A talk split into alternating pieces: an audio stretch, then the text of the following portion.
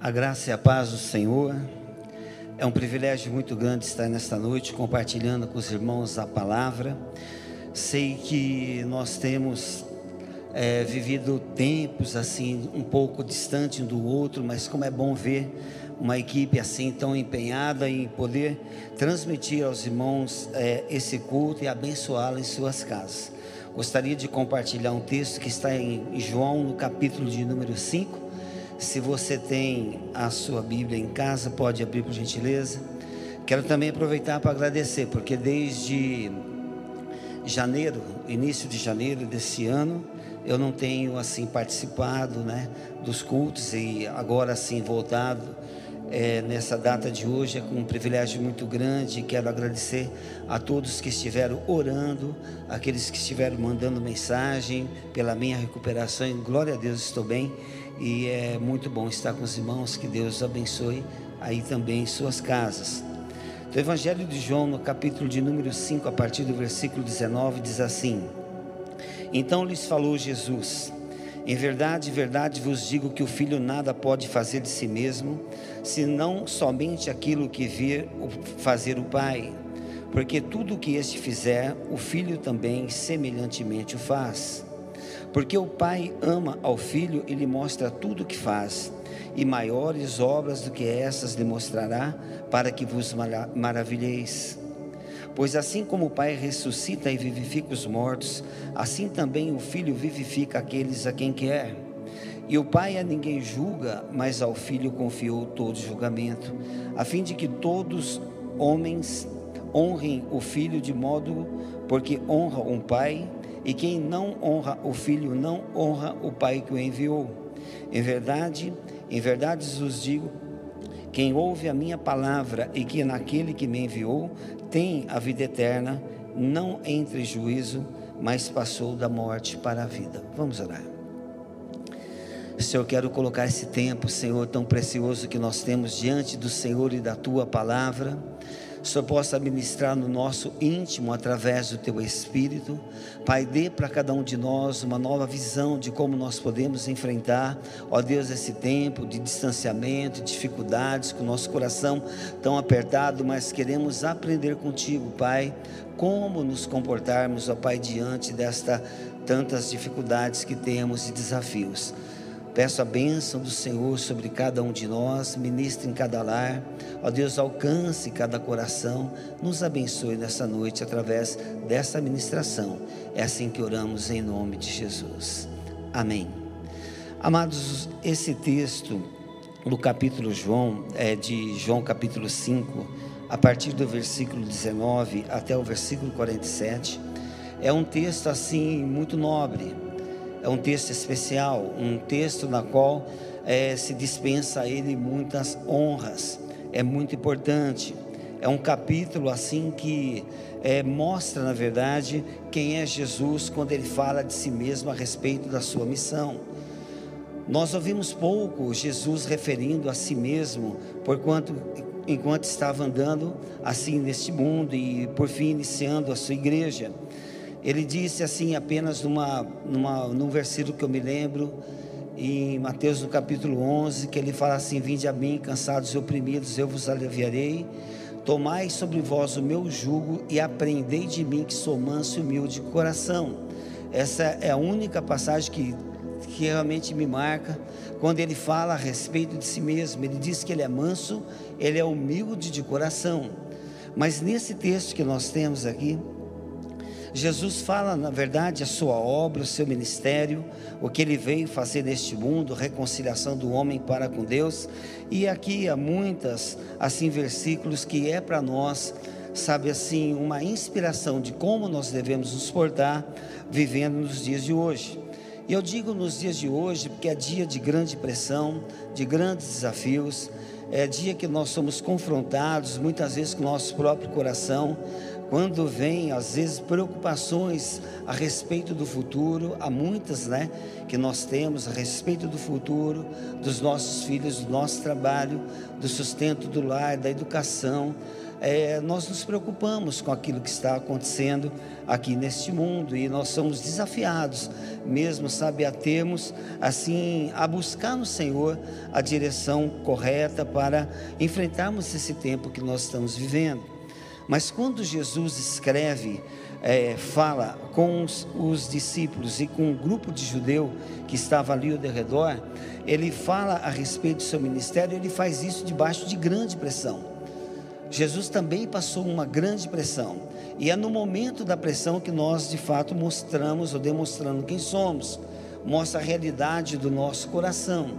E se nós olharmos para o capítulo, no versículo de número 15, diz assim: O homem retirou-se, disse aos judeus que fora Jesus quem o havia curado, e no versículo 16: Os judeus perseguiam a Jesus porque fazia essas coisas no sábado, mas ele lhes disse: meu pai trabalha até agora e eu trabalho também. Por isso os judeus ainda mais procuravam matá-lo, porque não somente violava o sábado, mas também dizia que Deus era o seu próprio pai, fazendo-se igual a Deus. Nós podemos chamar isso de um tempo de grande pressão. Jesus estava ali diante de judeus que o havia sabe assim, querido, a respeito de ter curado um homem num dia de sábado e falado para que ele carregasse ali o seu leito, a, a sua cama. Isso era proibido e os judeus então é, confrontaram aquele homem que fora curado, quem fizera, sabe, este milagre, quem o havia curado e quem o havia dito para que transportasse ali a sua maca. O homem diz assim: Eu não sei quem o fez mas aquele que me curou, esse que disse para mim: toma o teu leito e anda. Então os judeus ficavam, é, ficaram de fato assim, é, contrariados com aquela atitude que Jesus fizera, não por quanto da cura, mas porque dera essa ordem. E diz o versículo 16 que os judeus perseguiam a Jesus. E no versículo 18 fala que os judeus ainda mais procuravam matá-lo. Esse é um tipo de pressão muito intensa. Você viver, sabe assim, exercendo ali seu ministério, começando seu ministério, e de repente aqueles que estão ouvindo ou recebendo aquela palavra, aquela instrução, são pessoas que querem matá-lo. São pessoas que queriam exterminar a sua vida e seu ministério. Isso de fato é uma grande pressão, pois está diante da possibilidade da morte. Eu me recordo que quando era criança, bem criança, eu tinha um sonho que era constante. Volta e meia eu sonhava este mesmo sonho. E era assim: eu, eu morava num lugar, numa rua, chamada Capitão Salomão, lá em Ribeirão Preto. E para passar desse bairro para um outro bairro, eu, nós tínhamos que passar por uma linha de trem. Mas antes de chegar na linha de trem, é uma grande subida. E você tinha que subir, né, passar aquela linha para dar então chegar ao destino que você queria. E no meu sonho via, assim, via que aquela montanha ou aquela rua era muito alta, era uma subida muito alta. Eu tinha que correr bastante, suplantar toda aquela subida, conseguir pegar a linha do trem e daí então colocar minha perna sobre a linha do trem, transpor aquela barreira e daí dar continuidade. Mas o sonho se repetia assim, quando eu pegava ali na linha do trem, que eu ia colocar os passos para poder suplantar, a minha mão escapava e eu caí então de costa e certamente eu já estava com medo, né, daquela queda e no sonho, de fato eu ia é, morrer. Era essa questão e eu acordava então, ainda criança, né, é, naquele desespero. Acordava assim, talvez é, até suando, transpirando, mas o meu coração muito apertado com aquela situação. Eu acordava dessa forma, conforme eu estava caindo. Eu sabia se eu caísse, de fato morreria. Então, essa sensação de estar diante da morte é uma pressão muito grande. É uma pressão. E vivi também nos meus dias, após a conversão, alguém ligou ameaçando de morte. E de fato houve tiro, houve uma perseguição Eu vivi então por um tempo da minha vida, não é? Com aquela espada, sabe assim, nas minhas costas, porque haveria, havia de fato alguém que queria, sabe, matar e portanto havia ameaça séria. É, não é fácil, foi um tempo muito difícil. E na verdade, recém-convertido, foi o tempo que eu busquei muito o Senhor, sabe? É, queria nele o conforto, segurança. Eu não sabia o que estava acontecendo, mas na verdade estava na iminência da morte. Então, se nós é, verificarmos, Jesus estava diante daqueles homens judeus que estavam perseguindo, estavam ameaçando de morte, e ele estava iniciando seu ministério. Fico pensando que não era assim tão simples para o Senhor. Seria um início muito, com muita, assim, com muito desafio. E Jesus, quando eu penso nele, sabe, naquele instante, eu acho que ele poderia, sabe, talvez ter uma saída natural. Olha, eu, eu fiz, mas foi por impulso. Ou de repente eu desse instrução, mas eu não estava pensando em violar a lei. Ele poderia falar muitas coisas e sair daquela situação, que acabasse aquela acusação e terminasse aquela perseguição e de fato ele se autopreservaria. Mas diante disso, da pressão, nós mostramos quem somos. É ali na prova, o nosso coração, ele é confrontado com os desafios e quem nós somos de Deus e como nós respondemos a Deus. É no momento dessa adversidade. Jesus estava na adversidade, mas ele respondeu no versículo 17: ele diz assim: Meu pai trabalha até agora e eu trabalho também. A resposta que Jesus dá àqueles homens é que ele via, sabia que o pai trabalhava para conquistar o coração do homem, que o pai gerava circunstâncias na qual o homem poderia ser tocado ou alcançado. Era isso que estava no coração do Senhor. Ele queria, de fato, sabe, é iniciar o seu ministério e salvar vidas, levar o evangelho do reino. E ele fala: "Eu, o meu pai trabalha até agora". Havia um mover de Deus, um trabalho do Senhor na conquista daqueles homens, daqueles que estavam ali ouvindo também, de toda aquela cidade, da geração, e chegou-se aos dias de hoje. Esse trabalho do Pai, e Jesus fala: Eu trabalho também, porque eu vejo que o Pai trabalha, estou alinhado com o Pai. Eu vejo o quanto Ele ama a humanidade, o quanto que Ele os quer bem, e eu quero então também participar, ajudá-lo, cumprir a minha parte. Então Jesus não se auto-preserva, mas ele tinha convicção do seu chamado, e tinha convicção da sua obra, e tinha a revelação de que o Pai trabalhava no meio, sabe, do povo, nessa humanidade para conquistá-lo. Eu não sei como é, assim, os irmãos, como aconteceu, mas eu vim a converter-me com 25 anos, mas eu tinha uma convicção no meu coração que o Senhor estava olhando para mim, por toda a minha vida, por todo o meu tempo. Eu pensava mesmo que eu estava sendo guardado havia um, como que uma revelação no meu íntimo, que eu não estava sozinho. E tudo que eu fazia, eu considerava o Senhor e sabia que os olhos dele eram sobre a minha vida. De maneira que eu tive muita oportunidade para errar muito feio no passado e não consegui, mesmo antes da conversão, eu não conseguia, porque eu percebia que havia uma mão sobre a minha vida. Era assim algo que eu sentia de fato, mas não conhecia nada a respeito do Evangelho, nem do Senhor Jesus, até que veio o dia da conversão. Então, esta convicção que o Pai trabalha sobre o coração dos homens, assim diante desse povo que nós estamos inseridos, de toda a humanidade, e eu me alinhar com o seu ministério, sabe, vendo o coração do Pai, o quanto que Ele ama o homem, e de repente eu vou fazer a minha parte Sabe, eu quero contribuir, eu quero fazer a minha parte que me cabe. Então o Senhor olha para as ameaças, mas Ele tem um propósito muito maior. Ele está para além da necessidade do homem, está além, além da necessidade que nós temos aqui enquanto vivemos, sabe, neste mundo. A percepção de Jesus é diferente. Ele estava neste mundo, mas na verdade ele sabia, sabe que ele estava cumprindo com uma vontade de Deus, com um propósito de Deus para a sua história. Nós vivemos debaixo de pressão. Temos preocupações, na verdade, com a educação dos nossos filhos, com a alimentação, com o futuro. Sabe, há muita coisa assim que invade o nosso coração e nos traz, sabe, a pensar, a pensar, a refletir como será o amanhã. E esse tempo que hoje se vive diante aí desta, desta pandemia, ou seja, desse vírus, não é?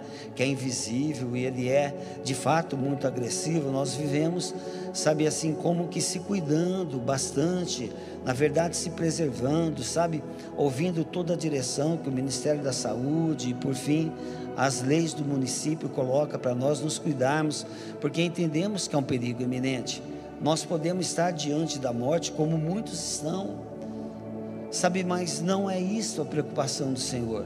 A primeira preocupação que ele está é, sabe, em fazer a vontade do Senhor, de maneira que ele estava inserido naquele contexto, mas ele não estava preso à diversidade, à acusação, aos problemas do mundo que poderia influenciá-lo. Então, cada um de nós também. Nós conversamos com os irmãos, nós, sabe, temos assim, relacionamento e muitas vezes ouvimos quanta dificuldade os irmãos têm passado por estar em casa preso e não sabe se volta para o trabalho, não sabe se de repente esse vírus vai contaminar alguém que é próximo da nossa família. E por fim, há muitas coisas que vêm no nosso coração. Mas Jesus não tinha outra resposta. Ele ele estava convicto do seu trabalho e daquilo que ele deveria fazer e cumprir, que seria a vontade do Pai. Ele disse assim: O meu Pai trabalha até agora e eu trabalho também. Então a nossa mente muda. O nosso foco do coração diante da diversidade muda. De fato, elas existem. Elas existem. Mas nós não temos, sabe, isto como a nossa primeira preocupação. A nossa primeira preocupação é trabalhar, sabe, na obra do Senhor, de acordo com a vontade do Pai, ter atenção nessa direção e sabemos que todas as demais coisas o Senhor vai cumprir. Então, o texto que nós lemos oficialmente aqui, a partir do versículo 19, sabe, ele vai apontar para nós um outro estilo de vida, uma outra maneira de nós enfrentarmos a diversidade de hoje. Na verdade, o Senhor pode trocar o nosso coração. Ele pode colocar dentro de cada um de nós, sabe, uma outra inspiração, uma nova forma de ver, sabe, o mundo que vivemos, aonde nós estamos inseridos, sabe o que esse mundo pode trazer de opressão sobre nós, mas ele passa pra, agora para cada um de nós, sabe? Ou para eles na época, uma, uma postura, uma, uma forma de viver é além da diversidade que se vê assim na realidade do dia a dia. Versículo 19 fala assim: então, em verdade, em verdade vos digo que o filho nada pode fazer de si mesmo, somente senão somente aquilo que vê fazer o Pai, porque tudo que este fizer, o Filho também semelhantemente o faz. Então, a causa que o Senhor está colocando aqui, sabe, para nós estarmos de fato empenhados, sabe, é aquilo que o Pai faz e ter a possibilidade, a sensibilidade, o coração, sabe, para é, aprender o que o Senhor está se movendo neste mundo, aquilo que Ele está fazendo. Então Jesus fala assim: o que eu faço não é de mim mesmo. Na verdade, é como se Ele dissesse: eu não tenho outra saída. Fui chamado para isso. Esse é o propósito da minha existência. O que eu faço é as coisas que o Pai me mostra. Eu não faço por mim mesmo. Sabe que esse é um ponto que é para nós um desafio e, na verdade, traz também um alento nós já não vivemos mais para nós mesmos. Não é tão interessante, sabe, a ocupar nossa mente com tanta preocupação e tantas coisas, mas sim com aquilo que o Pai está fazendo no mundo e aquilo que Ele faz, e ter a sensibilidade de ver, de saber, de ouvir do Pai. Hoje, nós temos o Espírito Santo de Deus que habita em nós. O Espírito Santo testifica das obras do Pai e certamente traz revelação para o nosso coração. Mas quando não percebemos isso, nós ficamos presos com as preocupações do dia a dia. Há muitas coisas que apertam o nosso coração. Há muitas coisas que podem tirar o nosso sono. Há coisas que nos preocupam intensamente. Mas se tivermos com o nosso coração voltado para as obras que o Pai faz e se identificar com essa obra e se colocar disponível para cumprir, certamente a forma de nós vermos a diversidade do mundo será diferente, porque o seu propósito maior, sabe, é viver uma vida de cidadão do reino e cumprir, sabe, aquilo que o Senhor está mostrando. Então Jesus fala assim: por mim, eu não faço nada. Mas quando eu vejo o Pai fazer aquilo que Ele me revela, estas coisas também o Filho semelhantemente faz. Então pensa, o Senhor caminha por esse ano, por esse mundo, Ele está agindo sobre cada vida, sobre nações, está direcionando o coração do homem para ter um encontro pessoal com Ele. E é isso que o Pai faz, é trazer salvação ou reconciliação com o homem perdido. E ele diz assim: o Filho semelhantemente faz. Assim como nós, igreja, tendo Jesus como exemplo, é, diante dessa diversidade, seria esta também a nossa afirmação, e por quanto disso, o nosso propósito maior ficará em observar as ações do Pai e fazer semelhantemente. Há uma autoridade sobre cada um de nós. Há uma autoridade que foi dada para o Senhor Jesus, ele fazia as obras do Pai. É diferente. Não a preocupação nós temos, é sério, é legítimo com o nosso alimento, com o nosso trabalho, com sustento, com a educação, tudo isso é legítimo. Mas se o coração focar, saber fazer as obras que o Senhor fez e aquilo que o Senhor Jesus está fazendo, certamente nosso foco muda. E aí nós descansamos. Entendemos que o Senhor é soberano, sabe, para cuidar das nossas vidas em tudo que nós precisamos. Então ele diz assim: a obra não é minha, a obra é do Pai. E olha para nós, mesmo, o desafio que temos, não é? Cada um de nós, em cada um em seu ministério, liderança, essa igreja é muito abençoada assim como uma liderança muito comprometida, são homens e mulheres de fato de Deus que levam o Senhor a sério, mas aquilo que nós devemos fazer de fato se corresponde com a obra que o Pai está fazendo, uma, uma identificação com o seu coração, sabe fazer o que lhe apraz, agradá-lo a todo instante agradá-lo da melhor forma, colocar o nosso ministério, a nossa vida, sabe, sob direção do Senhor, sobre a luz da direção do Senhor, e assim viver agradando o Pai. Jesus poderia ter saído daquela situação, verdadeiramente ele poderia, ele tem autoridade, poder para fazê-lo, mas ele não poderia, ele não optou. Por que, que ele não optou? Porque ele não tinha outra, sabe, saída ele estava focado em fazer as obras que o Pai faria. Aqueles homens poderiam ser alcançados. Como houve muita conversão em Jerusalém, muitos corações foram transformados. Mas ele não poderia é, ter uma parte ali, uma, sabe, é, deixá-los ou repreendê-los ou se justificar. Ele não poderia se preservar, não ele não poderia, porque ele não poderia, porque ele é Deus obediente, Senhor obediente. Então seu coração estava ocupado com isso. Porque diz o versículo 20: Porque o Pai ama o Filho, ele mostra tudo o que faz.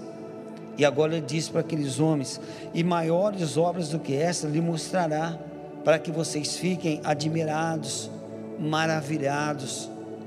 Sabe, vocês verão muitas coisas grandes e tremendas. Tão somente porque o Pai ama o Filho e lhe mostra. E veja quantos que estão ao nosso redor, na verdade, em célula, liderança, é verdade. Sabe, é, nós podemos prometer a eles, confiado na palavra, que grandes obras o Senhor fará. Não ficamos limitados à diversidade do dia a dia, ao problema natural, sabe, como comer, o que vestir, não é nossa preocupação. Nossa preocupação, de fato, é saber, que não é uma preocupação, mas é uma revelação de que o Pai fará obras grandes, maravilhosas, que vocês verão. O perdido virá, a sociedade irá ver também. E para isso somos cada um de nós colocado como assim instrumento, como igreja do Senhor. Então ele fala exatamente que obras maiores fará. O versículo 21 diz assim: Pois assim como o Pai ressuscita e vivifica os mortos, assim o Filho também vivifica aqueles a quem o Pai quer. Então veja que nós temos nosso coração muitas vezes apertado por muitas coisas, mas aqui há uma revelação de que o Pai ressuscita mortos, e no ministério do Senhor Jesus, houve aquele na qual o corpo que estavam já sepultado, de repente voltaram a ter vida. E não somente que o corpo voltasse à sua naturalidade, mas que o espírito voltaria a viver dentro dele, a ser o mesmo homem ressuscitado dentre os mortos. Então, é, esta é a autoridade, a direção que o Senhor tem para a igreja. Seu Pai ressuscita os mortos e volta a dar vida, o Filho também o faz. Então, aqueles que nós conhecemos, a quem influenciamos, ele pode receber vida, porque o Filho pode vivificar, trazê-lo a uma vida nova, diferente da que ele vivia, totalmente mudada, uma vida de Deus, uma vida com Deus, e não haveria nenhum sinal, sabe assim, maior para aqueles homens, à vista deles, que um corpo pudesse ressuscitar. Mas foi exatamente o que Jesus fez. E semelhantemente aponta para o homem que vive morto no pecado, distante de Deus, morto para Deus, ele pode voltar a ter vida. Então a igreja tem uma função maior. A responsabilidade, o compromisso, sabe, a bênção que é colocada em nossas mãos é muito além da pandemia, é muito maior do que o emprego, é maior que a diversidade, é muito mais nobre. O filho faz, a igreja o faz. Tenho meu coração preso com tantas coisas. Minha esposa, meus filhos sabem, me preocupo muito, às vezes perco sono. A minha mente fica é, ficcionada em muitas coisas, com a diversidade, com questão, trabalho, muitas coisas, emprego, firma, é, muitas coisas que ocupam a mente. Muitas vezes perco sono, eu não durmo, é verdade. Mas essa palavra vem nos instruir que não há uma diversidade maior, tão grande que não possa ser suplantada. Até mesmo morto, sabe, morto, o seu corpo morto, não tem vida, está em decomposição, pode voltar a ter existência. Essa é a obra que o Filho faz e a obra que ele passou também para cada um de nós como igreja. Ele fala assim: assim também o Filho vivifica, ou torna a dar vida a quem aqueles ele, o Pai, quer. O Pai nos ama. O Pai ama a humanidade. O Pai ama a sua família, ama a sua própria vida. Ele o ama. De fato, ele o ama. E Jesus veio a este mundo sabe, para viver de meio de muita adversidade, perseguição e perigo de morte, como de fato morreu. Depois de três anos do seu ministério, ele foi expulso deste mundo, crucificado numa cruz. Mas ele sabia que o Pai amava a humanidade e se doou por conta disso, na certeza de aqueles mortos espirituais que ali estavam, sem compreensão nenhuma a respeito do Senhor, poderiam ser vivificados. Isso é um uma obra muito mais intensa do que aquela que nos leva à preocupação do dia a dia. Ele fala também, versículo 21, assim como o Pai ressuscita e vivifica os mortos, assim também o Filho vivifica a quem Ele quer. E para quem é essa palavra? A nós mesmos. Quantos de nós precisa ser vivificado? Não é o vivificado da conversão, já fomos, mas vivificado hoje uma nova vida hoje, uma expectativa hoje, uma nova forma de pensar, um novo entusiasmo, vivificar da vida novamente. Há muitas coisas que nós avançamos, o Senhor nos mostrou, um milagre aconteceu, assim como aconteceu a cura desse homem paralítico, foi um milagre intenso, um milagre maior na nossa vida já existiu, e Ele pode vivificar da vida novamente, é isso. Sabe que nós, como igreja, sabe, podemos transmitir àqueles que estão aqui neste mundo, não é? Estão muitas vezes ao nosso redor, trazer vida novamente através da palavra, do agir do Senhor, porque está no coração do Pai e é a instrução que Jesus passa para nós nessa noite, procurando trocar o nosso coração. Procurando trocar. Há preocupações, mas não é isso. Tem uma causa maior e mais intensa que é colocada em nossas mãos, que suplanta toda essa diversidade. O versículo 23, é, 22 fala assim: O Pai a ninguém julga, mas ao Filho confiou todo julgamento. Sabe, quando nós nos convertemos, e certamente na conversão houve, sabe, a vinda do Espírito Santo sobre nossa vida, selando-nos, sabe, e trazendo a cada um de nós a vida eterna, e por fim, sabe, entendemos sobre a mudança que houve no coração, na mente, na emoção, nos tornamos nova criatura e passamos a andar junto com Jesus a partir daquele instante. E esse julgamento não é julgamento de condenação, não é julgamento de apontar o dedo, mas ele repara, ele está junto, te alistou, nos chamou, nos colocou perto, nos fez companheiro de ministério nos deu o Espírito Santo para caminhar ao nosso lado, que nos conduz até a vida eterna, essa é a sua função. Então diz: o Pai não julga, mas o Filho julga. E esse julgamento é um julgamento daquele que repara a nossa condição atual e procura ajudá-lo a vencer, a suplantar, ele repara. Às vezes, quando começa alguém a trabalhar conosco, não é? na firma, por exemplo, ou na sua casa, enfim, aquele novo funcionário, você apenas passa a tarefa. Depois, convivendo no dia a dia, você vai analisando, não porque você quer. Às vezes não é essa a sua preocupação de ficar analisando cada instante, mas convivendo, você vai vendo a forma como ele responde. E como ele responde, se for favorável a que Deus tem como propósito ministério, aliás, esse funcionário que afirma assim agora o contratou, se corresponder, então na verdade ele é confirmado.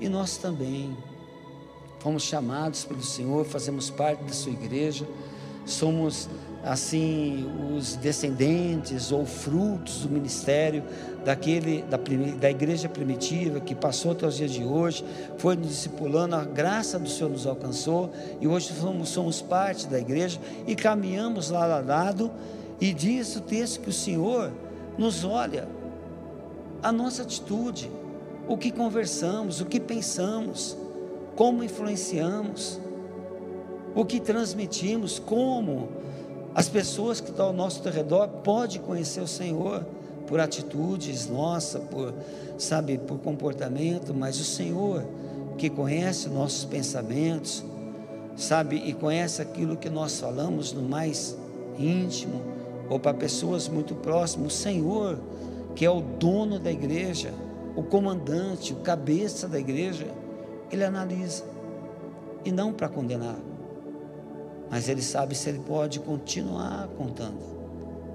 Se ele pode, como dispenseiro, colocar em nossas vidas, não é?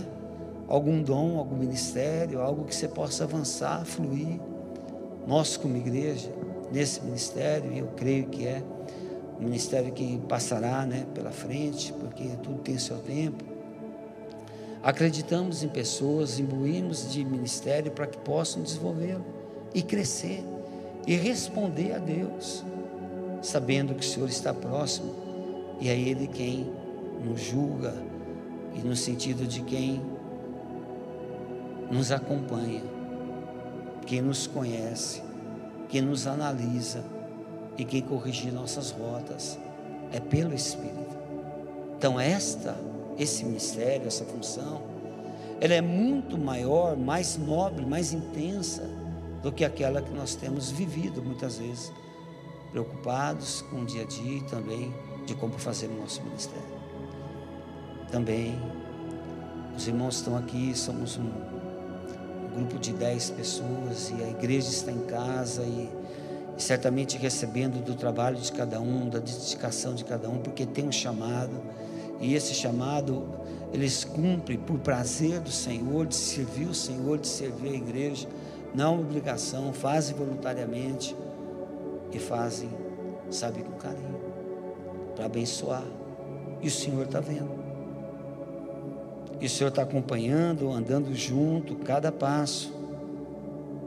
O Pai não julga, mas o Filho conhece cada um de nós. O versículo 30 diz assim: se os irmãos quiserem, João 5,30, fala assim: Eu nada posso fazer de mim mesmo, na forma porque ouço, julgo, o meu juízo é justo, eu não procuro a minha própria vontade, mas sim daquele que me enviou. O Senhor tem um trabalho, o Senhor tem uma função. Ele é o cabeça da igreja, está conduzindo essa igreja, e Ele, se pudermos dizer assim, Ele responde ao Pai. Ele quer apresentar uma igreja, sabe, santa, gloriosa, sem mancha, sem mágoa.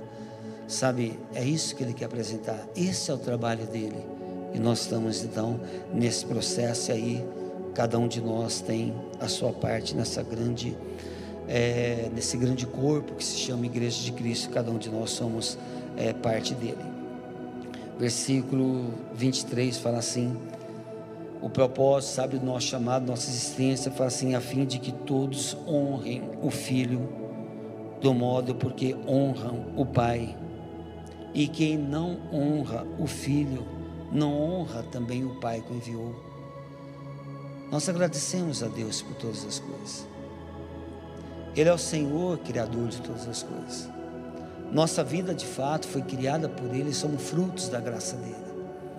E Ele criou o mundo e tudo que existe. E colocou o seu Filho no governo deste mundo.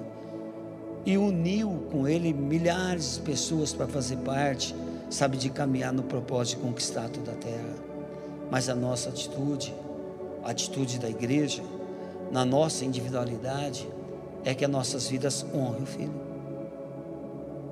E aquele que nos conhece poderão dar um testemunho, sabe, de vidas de fato que honram a Deus e testificam a respeito do Filho. Essa é a nossa preocupação. Isso deve ocupar o nosso coração. Nesse tempo que nós estamos vivendo, vamos supor que há muitos desafios, mas este é o maior dele. Mesmo em meio a tanta adversidade, honrar o filho, sempre, não é? Honrar a sua obra, honrar o seu ministério, honrar sua postura e aquilo que Deus Pai confiou em suas mãos, nós queremos honrá-lo. Ele diz em verdade, versículo 24: Em verdade vos digo, ou seja, preste atenção bastante, porque o que está dizendo é de fato importante, por isso que ele fala em verdade, verdade vos digo: quem ouve a minha palavra e crê naquele que me enviou, tem a vida eterna. Já recebemos. Não é uma vida para sempre, uma vida que não tem assim é, final, né? É, para toda história, não é esta vida. Nós temos a vida de Deus, a vida na qual Deus vive a vida pela qual Jesus viveu, é a vida eterna, é outra qualidade de vida, é outra história, não é a vida natural essa que passamos, que de repente passa e termina a vida humana, a vida da terra, não é esta vida, é uma outra vida eterna. Recebemos já, como ele diz, já tem a vida eterna, mas passou da morte para a vida a morte já não tem mais domínio sobre nós. A morte, ela, a, o grande aguilhão da morte, da, do pecado é a morte. O máximo que pode fazer é destruir o nosso corpo. Mas aquele que tem a vida eterna não morre. Eu não tenho dano da segunda morte. Ele tem agora uma vida que desfruta da presença de Deus.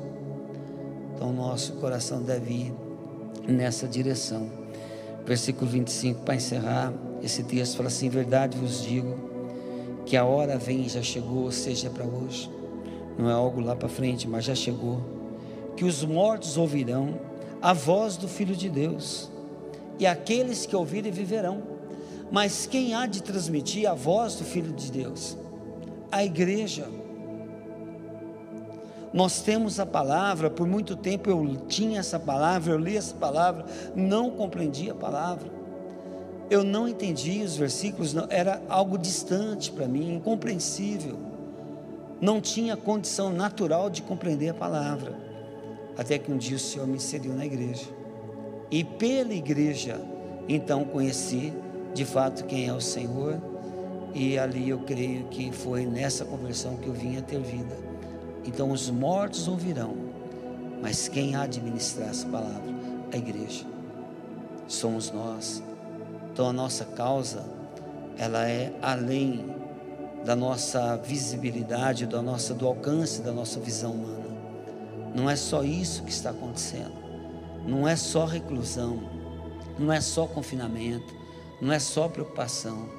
Você tem em si a vida do Espírito ao ser ministrada, outros terão vida através de você. Os mortos ouvirão. Mas quem ele diz que são esses? O que ouve, o que ouve, eu sempre penso assim, o Senhor lá do trono, Ele está ministrando, sempre uma palavra para a humanidade, há uma direção do Espírito neste mundo, sai do seu trono palavras para regir essa terra, mas muitos não ouvem. Governantes não ouvem, há muitos distantes, mas os que ouvem, e em resposta ao que ouve, ele crê, aí mostra atitude. Você ouve e faz. Esses, ele fala que terão, ouvirão a voz do Filho de Deus, e então, ao ouvirem, eles viverão. E diz aqui, versículo 24: Quem tem a vida eterna não entra em juízo, mas passou da morte para a vida. Aquele juízo final, no último dia, aquele grande dia, nós não estaremos lá. Passamos hoje da morte para a vida. Que o Senhor quer para nós nessa existência que nós temos hoje, nesse tempo de qualidade, vamos assim dizer, que nós temos saúde, nós temos a mente, temos a palavra, temos a igreja, temos um raio de influência, de alcance. Você pode alcançar muitos. Nesse tempo, você tem a oportunidade de expressar a vida e não a morte. O Senhor fala assim, também versículo 26, porque assim como o Pai tem a vida em si mesmo, também concedeu ao Filho ter vida em si mesmo. Ele deu autoridade para julgar, porque é o Filho do homem não vos maravilheis disso, porque vem a hora em que todos que acham no túmulo ouvirão a sua voz e sairão, inclusive nós, que estaremos um dia com o nosso corpo no túmulo. Se nós ouvirmos a voz do Senhor hoje, nós ouviremos naquele grande dia. Você não ficará esquecido, você não será desprezado tudo que fizermos em relação à obra do Senhor, obediência, naquele grande dia você vai ouvir e sair do túmulo, como diz Paulo em 1 Coríntios capítulo 15, uma ressurreição para uma nova vida, uma nova natureza de vida. Aí de fato adentra a presença do Pai e ali você tem a comunhão da vida eterna. Mas levantarão, aqui eles diz assim, versículo 29, os que tiverem feito bem para a ressurreição da vida. Os que tiver praticado o mal, ou seja, coisas que não correspondem ao que Deus tem para nós, para a ressurreição do juízo. Eu quero muito, sabe, que a gente tenha, sabe, enquanto existimos, enquanto igreja, que sejamos influenciadores do bem, para sermos abençoadores. E olhe o nosso coração, sonda a cada instante. Veja como o Senhor nos vê. E veja os propósitos que Ele tem para a nossa existência. Se agrada o coração do Senhor. Meça cada palavra. Sabe, é, sonda cada passo. Coloque diante do Senhor a sua atitude. Uma relevância, uma transparência. E peça para que o Senhor oriente. Sabe, você possa irmão, todos nós sermos usados pelo Senhor na edificação da sua igreja. Quando olho esse texto, eu, eu penso assim, que há coisas mais interessantes para a gente se preocupar, para a gente fazer. Que não é preocupação, é bênção, é desfrute, é vida eterna, são coisas do Senhor. Tira do teu coração da preocupação do mundo. É verdade que essas coisas existem, mas o Senhor toma conta de cada um dos seus.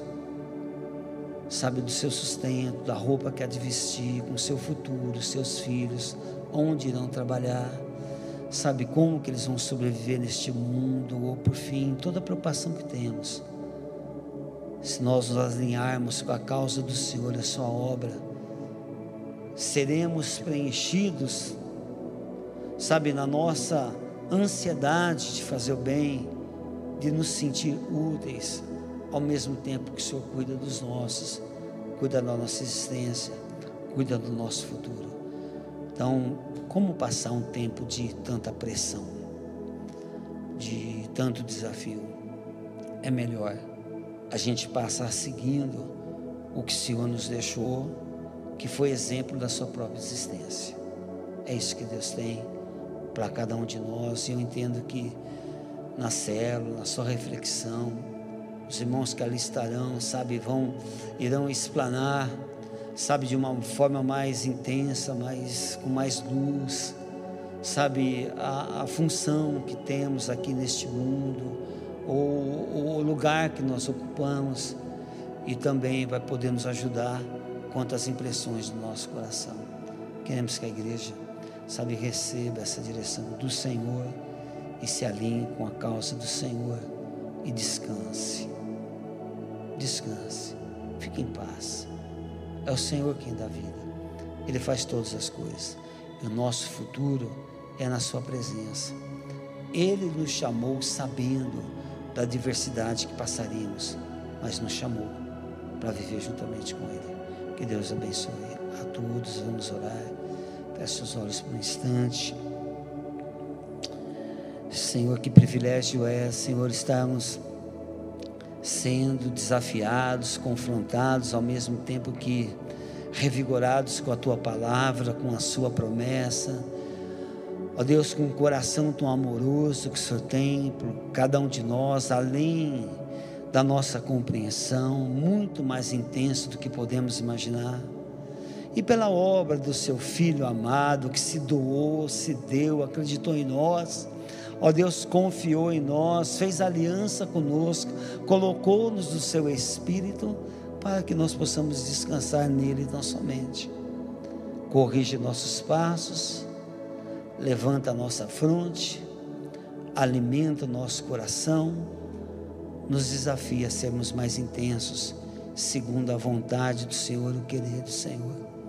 Pai, não permita que nós, o eu, a nossa mente natural, tão inconfiável, ó Deus, tão dispersa, é, tantos planos humanos e naturais, ó Deus, que podemos muitas vezes fazer, mas não queremos, Pai.